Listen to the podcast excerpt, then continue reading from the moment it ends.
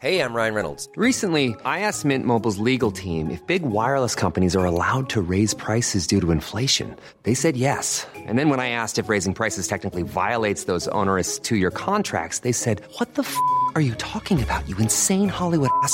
So to recap, we're cutting the price of Mint Unlimited from $30 a month to just $15 a month. Give it a try at mintmobile.com slash switch. $45 upfront for three months plus taxes and fees. Promo rate for new customers for limited time. Unlimited more than 40 gigabytes per month. Slows. Full terms at mintmobile.com.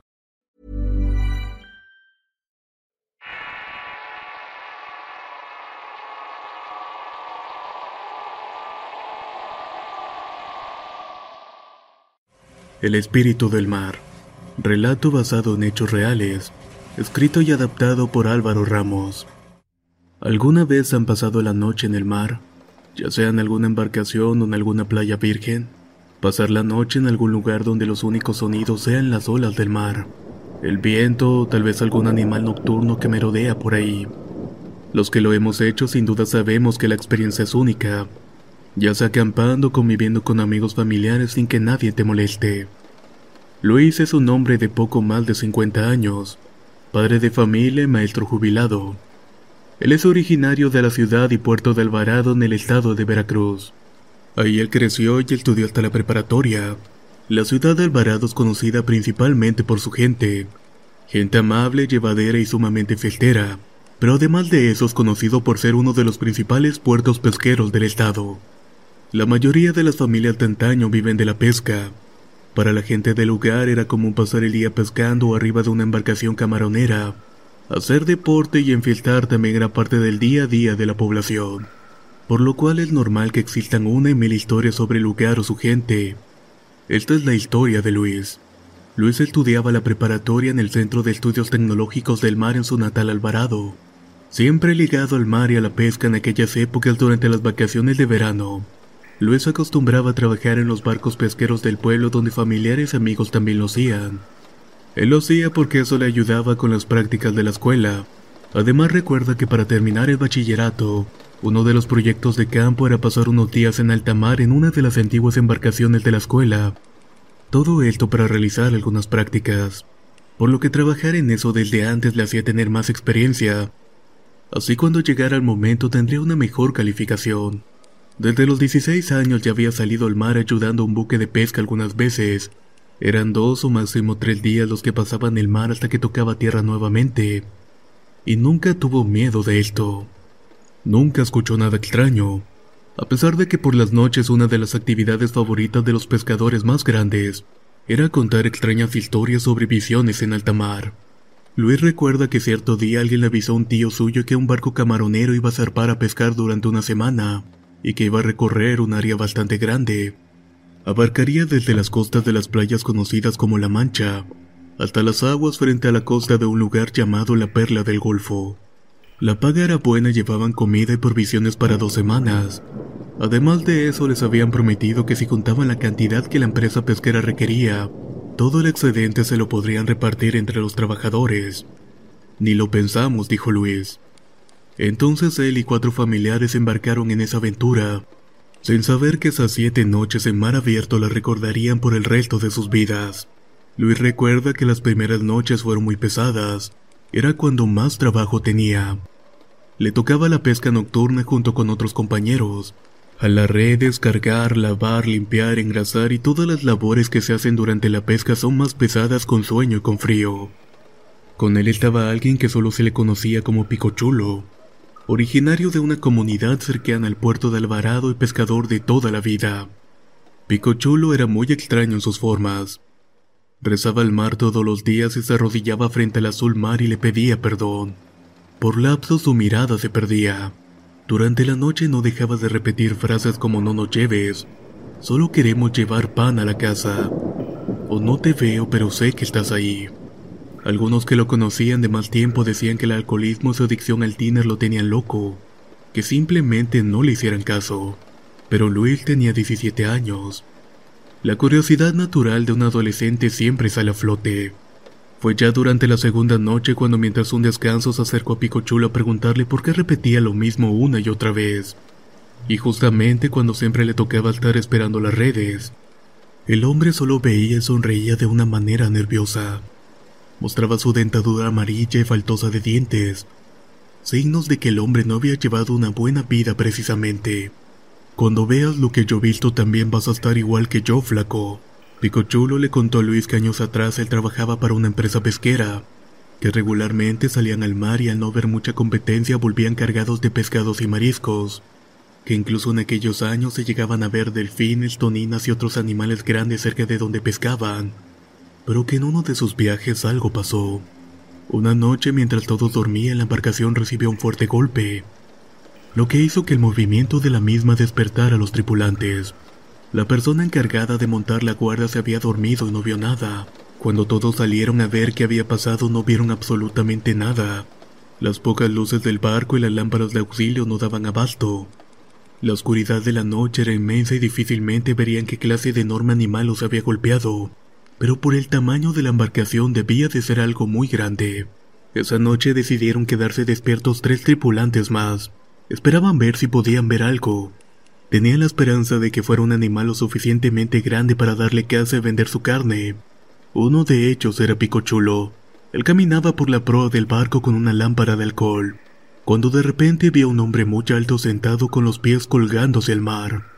Picochulo no lo había visto antes y conocía a todos los tripulantes, por lo que de inmediato sacó una navaja que portaba a la cintura y amenazó con hacerle daño si no saltaba al agua.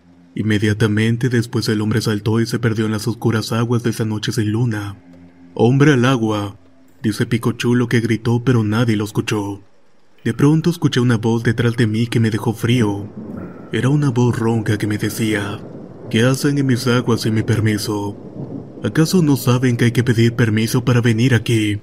Cuando Picochulo volteó a ver quién le hablaba vio el rostro de una persona mayor con los ojos encendidos y una larga cabellera. Usaba un sombrero y en la mano derecha tenía una bolsa de manta que parecía pesar bastante. El hombre le ordenó tomar la bolsa. Le dijo que adentro había oro, lo suficiente para que sus compañeros y él disfrutaran de una vida plena hasta morir. Pero tenían que irse de ahí temprano por la mañana. Picochulo tomó la bolsa y el hombre caminó por la borda y se aventó al mar. Asustado, Picochulo revisó la bolsa y efectivamente había oro en su interior. Corrió rápido a contarle lo sucedido a los otros dos compañeros, pero estos no le creían. Le pedían ver la bolsa y el oro que según contenía. Picochulo hizo despertar a todos. Le contó al capitán del barco lo que había pasado y la advertencia que había recibido de aquel hombre, aquel hombre que él decía que era el mismísimo diablo. Al terminar de hablar, el capitán se negó rotundamente a volver a tierra. Exigió ver la bolsa para corroborar que fuera verdad su historia pero al vaciar la bolsa frente a todos no había más que restos humanos. Todos en la embarcación comenzaron a ver a Picochulo con desdén. Pensaba que era una especie de loco aficionado a la brujería o que quería hacerles algo, pues andar cargando con restos humanos no era para nada normal. El barco siguió en el mar dos días más y Picochulo seguía viendo al hombre aquel, pero esta vez solo le hablaba para recordarle que había tomado una mala decisión. La última noche antes de volver no durmieron. Escuchaban lamentos que se confundían con el viento y golpes en las paredes del barco. La cadena de una de las anclas se rompió sin razón alguna, e incluso una parte del pescado que tenían en el refrigerador se había echado a perder aún estando casi congelado. Dentro de los pescados habían gusanos de tierra y lombrices, cosa que no debería pasar porque los peces no comen eso. A partir de eso no volvieron a buscar a Picochulo para ese tipo de trabajos, se terminó refugiando en el alcoholismo y solamente pescaba para sobrevivir. Su mujer tenía que salir a trabajar para poder mantener a sus tres hijos. La gente decía que le había llevado una maldición a ese barco y por eso nadie le daba trabajo. Hasta esa vez que urgidos de gente lo aceptaron en el barco. Luis cuenta que la historia de Picochulo y la manera en la que la contaba el borrachino era muy creíble. Era muy raro que nadie hubiera escuchado esa historia antes, cuando se supone que todos eran pescadores y que no tenía más de cinco años de haber sucedido. Por esa razón no le tomó mucha importancia y le siguió el juego. Era la tercera noche y a Luis le tocaba estar al pendiente de las redes. Eran tal vez las cinco de la tarde, y el sol comenzaba a tomar esa tonalidad rojiza como de color granadina. Le surgía sacar las redes para ver qué tanto habían pescado, y refrigerar antes de que saliera la siguiente red, cuando de pronto una fuerte ráfaga de viento hizo mover uno de los brazos mecánicos que sujetaban las redes, y perdieron todo el pescado que habían logrado capturar. Como en todos lados buscaron culpables y Luis al ser el más joven recibió su regaño y su castigo. Le tocó lavar los baños y la cubierta durante toda la noche. Uno de sus tíos se ofreció a ayudarlo. Le parecía injusta la manera en que lo habían culpado por algo que no había provocado.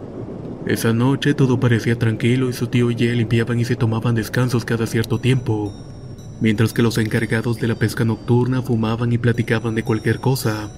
En un momento ambos escucharon voces. Eran dos voces diferentes que mantenían una conversación. Una voz la reconocieron fácilmente y parecía la de Picochulo, pero la otra voz era un poco más extraña. Era profunda, ronca y fuerte. Se acercaron sigilosamente y al estar cerca lograron ver a Picochulo haciéndose una marca con una navaja, así como un hombre muy alto parado frente a él ordenándole que la herida fuera más profunda. El tío de Luis rápidamente corrió a quitar el cuchillo a su compañero, y los tres vieron flotar al hombre alto hacia dentro de una de las puertas que dirigían hacia los camarotes. Inmediatamente dieron aviso de que había un polizón a bordo. Los hombres con los que ellos se mantenían despiertos alertaron a los demás. Esa noche buscaron en todos los rincones del barco, pero no encontraron a nadie extraño. El capitán del barco ordenó que todos entregaran el alcohol o las drogas que llevaran a bordo, pues no iba a poner en riesgo la operación por alucinaciones de hechos. Ya de día el tío de Luis se acercó a hablar con él y le dijo que era mejor no mencionar ya nada, que los demás iban a pensar que estaban locos y que eso no les convenía, porque al final tal vez ya no les daría más trabajo, que era mejor evitar el tema y le dio una estampita de una cruz como protección. Esa tarde algo raro sucedió, una de las redes estaba rota, parecía como si algún animal hubiera mordido, y eso había hecho que el camarón se escapara, parecía como si algún animal hubiera Life is full of what ifs. Some awesome, like what if AI could fold your laundry? And some, well, less awesome, like what if you have unexpected medical costs? United Healthcare can help get you covered with Health Protector Guard fixed indemnity insurance plans. They supplement your primary plan to help you manage out of pocket costs. No deductibles, no enrollment periods, and especially no more what ifs. Visit uh1.com to find the Health Protector Guard plan for you. If you're looking for plump lips that last, you need to know about Juvederm lip fillers. With Juvederm Volbella XC and Juvederm Ultra XC, your lip look, whether it's subtle or bold, can last up to one full year with optimal treatment and no additional maintenance. Find a licensed specialist and see if it's right for you at juvederm.com today. That's J U V E D E R M.com. Add fullness to lips in adults over 21 with Juvederm Volbella XC or Juvederm Ultra XC. Do not use if you have severe allergies or a history of severe allergic reactions, or if you're allergic to lidocaine or the proteins used in Juvederm. Tell your doctor if you have a history of scarring or taking medicines that decrease the body's immune response or that can prolong bleeding. Common side effects include injection site redness, swelling, pain, tenderness, firmness, lumps, bumps, bruising, discoloration, or itching. As with all fillers, there's a rare risk of unintentional injection into a blood vessel, which can cause vision abnormalities, blindness, stroke, temporary scabs, or scarring. For full important safety information, visit juvederm.com. La primavera está aquí, así que es el mejor momento para sacar lo viejo de la rutina y vivir nuevas experiencias, entre ellas nuestros estrenos de terror y hasta una nueva manera de obtener dinero con tus compras gracias a iBota. iBota es una app que puedes descargar totalmente gratis y que te da la mayor cantidad de dinero en efectivo en cientos de artículos y marcas, no solo las botanas que disfrutas mientras nos escuchas. Olvídate de otras apps que son igual que brujos charlatanes y solamente te dan puntos fantasmas. Con iBota simplemente agrega tus ofertas a la aplicación y obtén dinero real que podrás transferir a tu cuenta bancaria, PayPal o tarjeta de regalo. No lo dudes y únete a una comunidad con 50 millones de usuarios que ya disponen de los beneficios de más de 2.700 marcas y tiendas, como Lowe's, Macy's, Sephora y Best Buy. Y para que termines de convencerte, en este momento iBota está ofreciendo a nuestro público 5 dólares solo por probar iBota usando el código horror cuando te registras. Solo tienes que ir al App Store o Google Play Store y descargar la aplicación iBota gratis para comenzar a ganar dinero en efectivo y usar el código horror. Esto es iBota en Google Play o App Store y usa el código horror. Aprovecha los nuevos comienzos y corre a descargar la aplicación para ganar más cashback.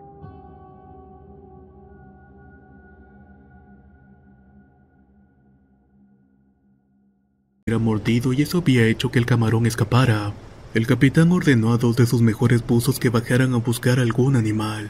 Sabían que no era zona de tiburones, pero podría haber algo más. Tal vez algún pez lo suficientemente grande que buscando comida hubiera roto la red. Los dos buzos bajaron y estuvieron rodeando la zona de las redes por poco más de una hora, hasta que por fin uno de ellos salió y pidió ayuda. El otro compañero había descendido más de lo que podía aguantar la respiración, y en su afán de volverlo más rápido a la superficie a respirar subió con tanta velocidad que el cuerpo se descomprimió, lo cual es bastante peligroso. Como pudieron se contactaron por medio de radios para pedir ayuda.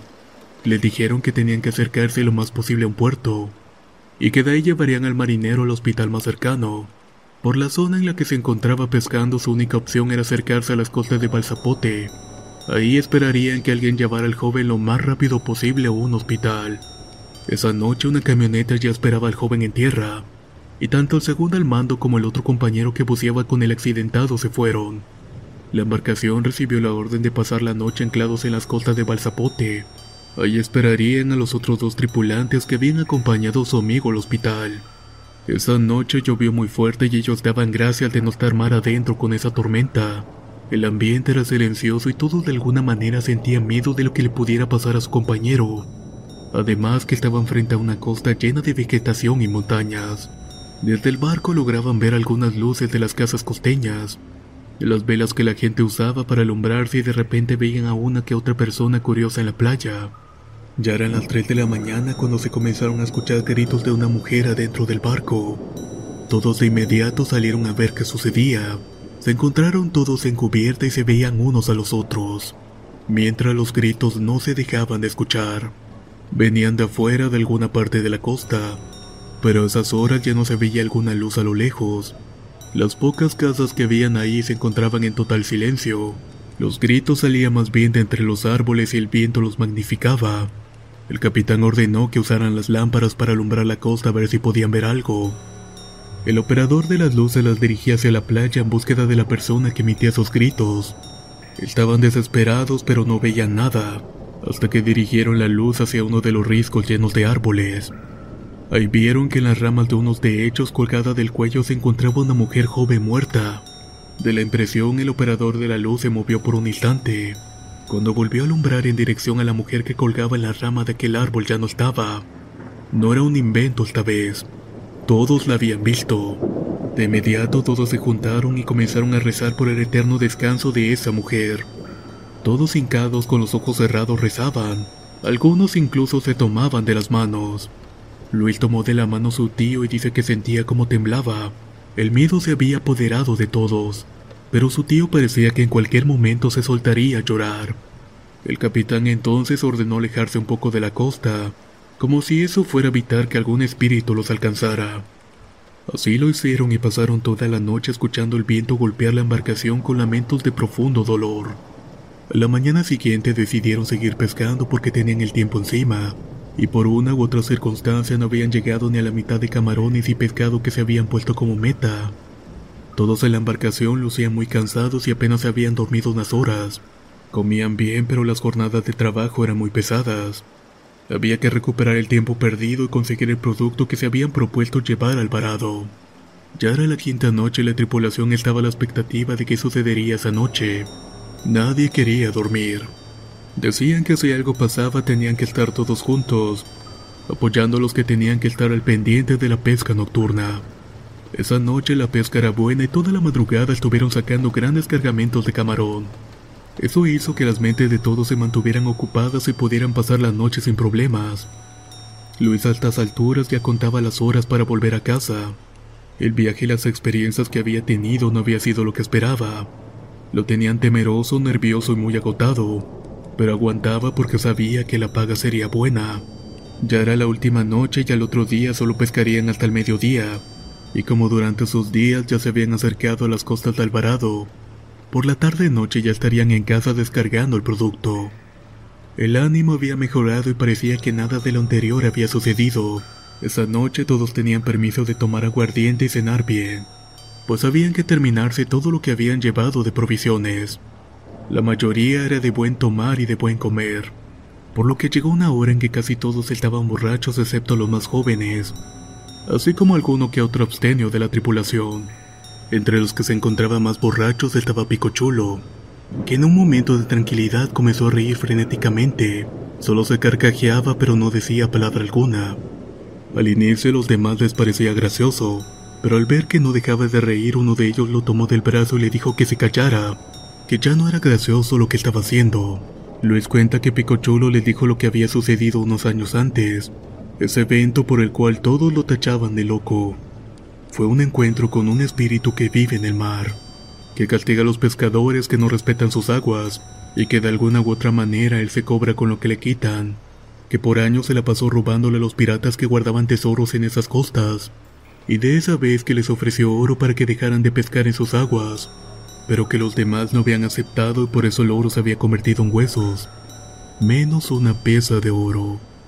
Picochulo sacó de entre su playera una cadena que llevaba en el cuello y mostró un pedazo de oro. Era pequeño y sin forma definida. Parecía ser parte de alguna moneda de alguna pieza de oro más grande. Según él fue lo único que le dio a cambio de no matarlo, y que los siete tripulantes que no habían creído su historia los había ido matando poco a poco. El último era Mario quien era ayudante de cocinero en aquel viaje, y el cual tampoco había creído la historia Picochulo. Y Mario era el buzo que había sufrido la descompresión en ese viaje. Pascual, el primo hermano de Mario, se le fue encima a Pico y comenzó a golpearlo enfrente de todos. Enojado le gritaba que no se metiera con su primo, que si algo le pasaba él lo iba a matar con sus propias manos. Los demás detuvieron a Pascual mientras que Pico solo pedía perdón. Le decía que no era su culpa, que era el hombre del mar que se quería cobrar venganza. Después de ese evento, Luis y otro amigo llevaron a Pico Chulo a dormir. No solo estaba muy borracho, también había sido muy golpeado por Pascual. Ya en la cama donde dormía el hombre le dijo que no tomaran a la ligera lo que les había dicho, pues no se trataban de mentiras. Que constantemente en esas aguas los barcos pesqueros ven luces que provenían desde la costa. Luces de auxilio que hacen que los que ven las luces quieran ayudar, pero muchos que desconocen la zona chocan con arrecifes o con enormes piedras bajo el agua, y tienen que encallar en la zona. Luis recordó que hace dos noches atrás uno de sus compañeros dijo ver una luz de faro y señales de auxilio, pero que se le hizo muy raro ya que el faro más cercano tenía ya 10 años sin funcionar. Después de eso dejaron al hombre dormido y volvieron con los demás. Ahí Luis se enteró que de los siete tripulantes de la embarcación que había dicho Picochulo, dos aún vivían. A uno le amputaron las piernas por una enfermedad y el otro quedó ciego por un accidente de fábrica. Y de Mario aún no tenía noticias por lo cual nadie creía la historia del todo.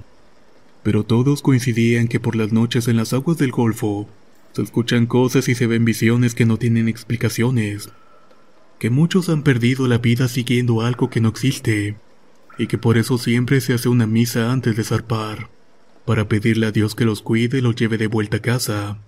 Esa noche todos durmieron excepto dos tripulantes que se quedaron a hacer guardia. Ya por la mañana, muy temprano, todos estaban despiertos y listos para desayunar. La sorpresa fue que la comida que habían dejado para desayunar estaba podrida, a pesar de haber estado dentro de los refrigeradores.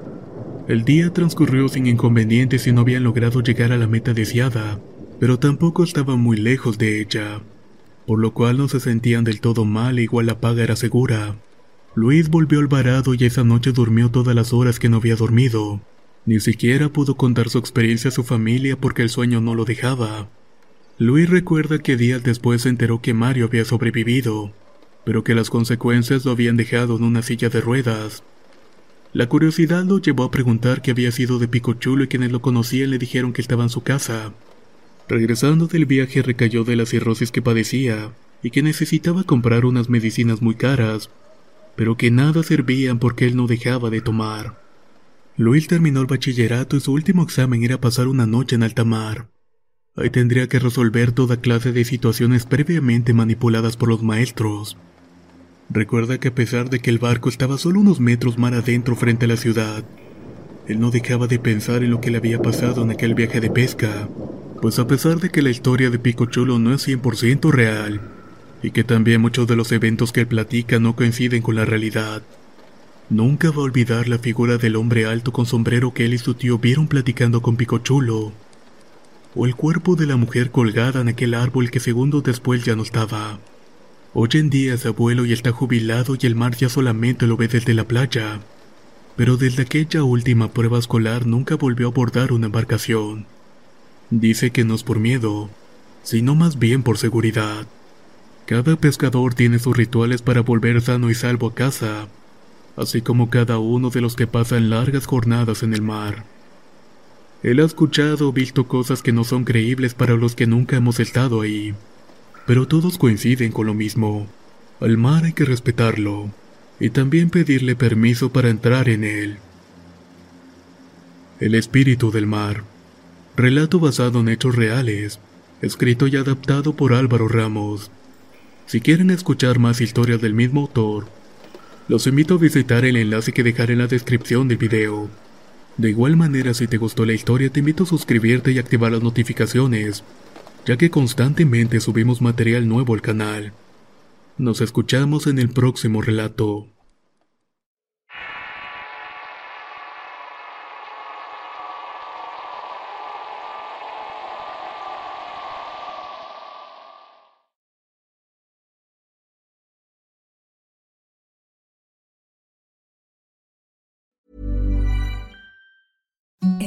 The softest sheets you've ever felt. Now imagine them getting even softer over time. That's what you'll feel with Bowl and Branch's organic cotton sheets. In a recent customer survey, 96% replied that Bowl and Branch sheets get softer with every wash. Start getting your best night's sleep in these sheets that get softer and softer for years to come. Try their sheets with a 30-night guarantee. Plus, get 15% off your first order at bowlandbranch.com. Code BUTTERY. Exclusions apply. See site for details. Even when we're on a budget, we still deserve nice things. Quince is a place to scoop up stunning high-end goods for 50 to 80% less than similar brands. They have buttery soft cashmere sweaters starting at $50, luxurious Italian leather bags, and so much more. Plus, Quince only works with factories that use safe, ethical, and responsible manufacturing. Get the high-end goods you'll love without the high price tag with Quince. Go to quince.com slash style for free shipping and 365-day returns.